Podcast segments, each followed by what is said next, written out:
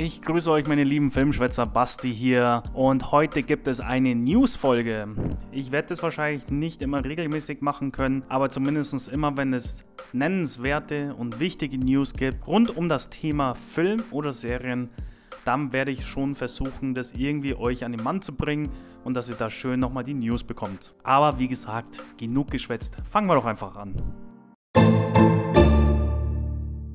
Creed 3 hat endlich einen Starttermin. Dass Creed 3 kommen wird und Hauptdarsteller Michael B. Jordan für den nächsten Teil des Rocky-Franchises zum ersten Mal in seiner Karriere die Regie übernimmt, ist schon seit Ende letzten Jahres bekannt. Tessa Thompson, die in den Creed-Film Adonis Freundin Bianca spielt, verriet diese Information frühzeitig in einem Interview. Doch jetzt hat auch die Produktionsfirma MGM den Film offiziell bestätigt und sogar den Starttermin bekannt gegeben.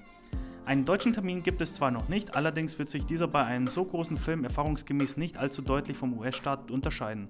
Fans der Boxerreihe müssen sich also noch etwa eineinhalb Jahre gedulden, Zeit genug, um sich alle Filme des Franchises nochmal oder vielleicht sogar zum ersten Mal anzusehen. Weil Michael B. Jordan wie einst Stallone bei den Rocky-Filmen nun auch die Regie übernimmt, tritt der Creed-Star mehr denn je Rocky-Serbe an.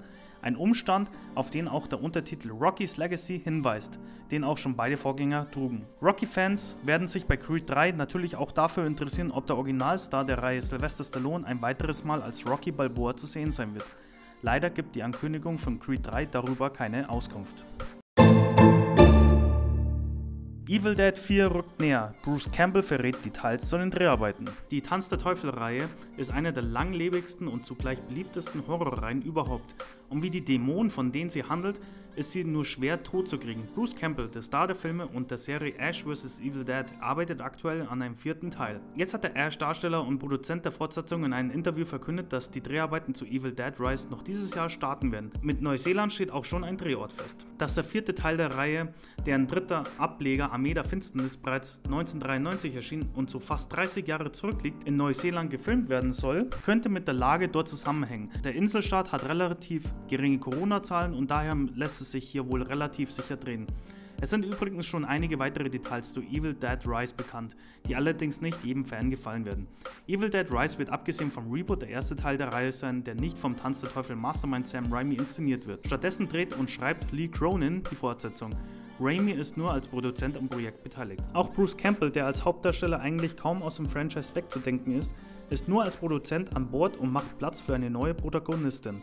Ob Campbell wenigstens eine Nebenrolle oder einen Cameo-Auftritt hat, ist allerdings noch offen. Wie das da im Interview mit Knoxville News auch nochmal bestätigt, wird der neueste Teil der Reihe ausnahmsweise mal nicht in der einsamen Hütte im Wald spielen. Evil Dead Rise verlegt die Handlung zum ersten Mal in eine Großstadt. Wobei noch nicht bekannt ist, ob nur eine einzige Wohnung, ein Apartmentkomplex oder tatsächlich eine ganze Stadt von Dämonenhorden heimgesucht wird. Von klaustrophobischer Lockdown-Stimmung wird in Rosemary's Baby bis Zombie-Flutwellen aller World War Z scheint vieles möglich.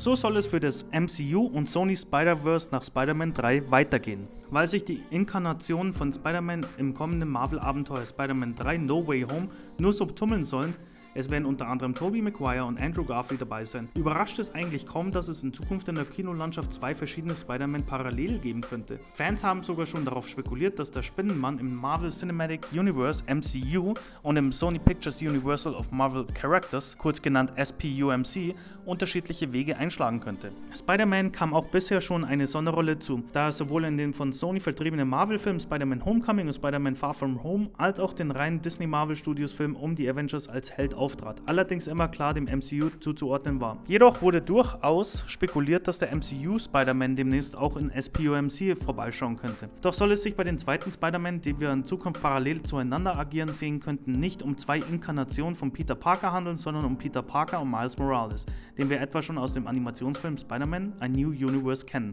Das lockert den Gehirnknoten, den man jetzt glatt bekommen könnte, schon wieder etwas.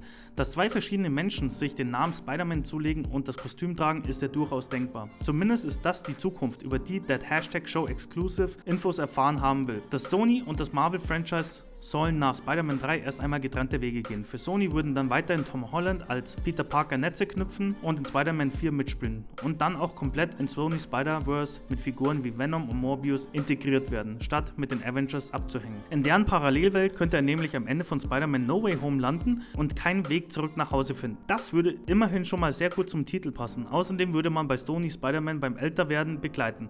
Aus dem Schüler wird im SPUMC ein Universitätsstudent, was zu den inzwischen 24 Jahren von Tom Holland passt.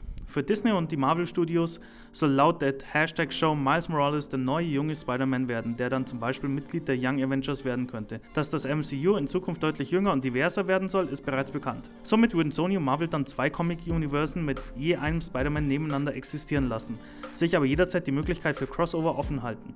Schließlich ist Spider-Man laut MCU Mastermind Kevin Feige praktischerweise eben ein Superheld, der zwischen verschiedenen Heldinnen-Universen hin und her springen kann. Der Sony Spider-Man wäre dann aber dennoch zunächst erst erstmal raus aus dem MCU. Eine mögliche Verbindung beider Welten über ihn vorerst vom Tisch, bis die Studios etwas anderes entscheiden. Marvel soll laut der Hashtag Show aktuell auf der Suche nach passenden Autor oder Autorinnen und Regisseur oder Regisseurinnen für die Peter Parker und die Miles Morales Filme sein. Die Figuren haben ganz unterschiedliche Hintergründe und so wolle man auch Filmemacher oder Filmemacherinnen finden, die zu den verschiedenen Stilen der beiden Spideys passen, bzw. sie mit starker eigener Stimme für die Leinwand herausarbeiten. Transformers 6 kommt.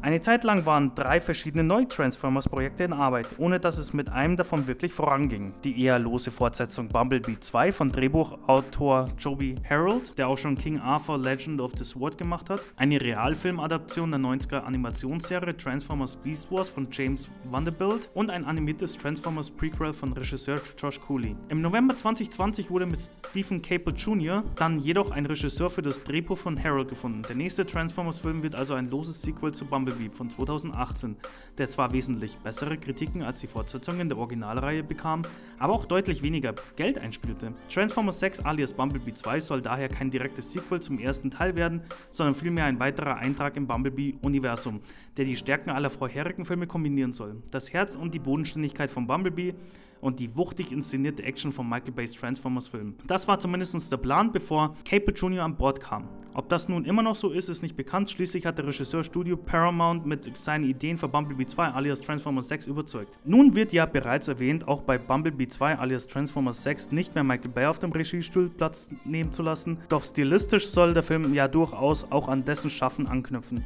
Und Bad Boys 3 hat ja erst gezeigt, dass das auch durchaus funktionieren kann. So, das waren schon mal die News, liebe Filmschwätzer. Ich hoffe, euch hat es gefallen.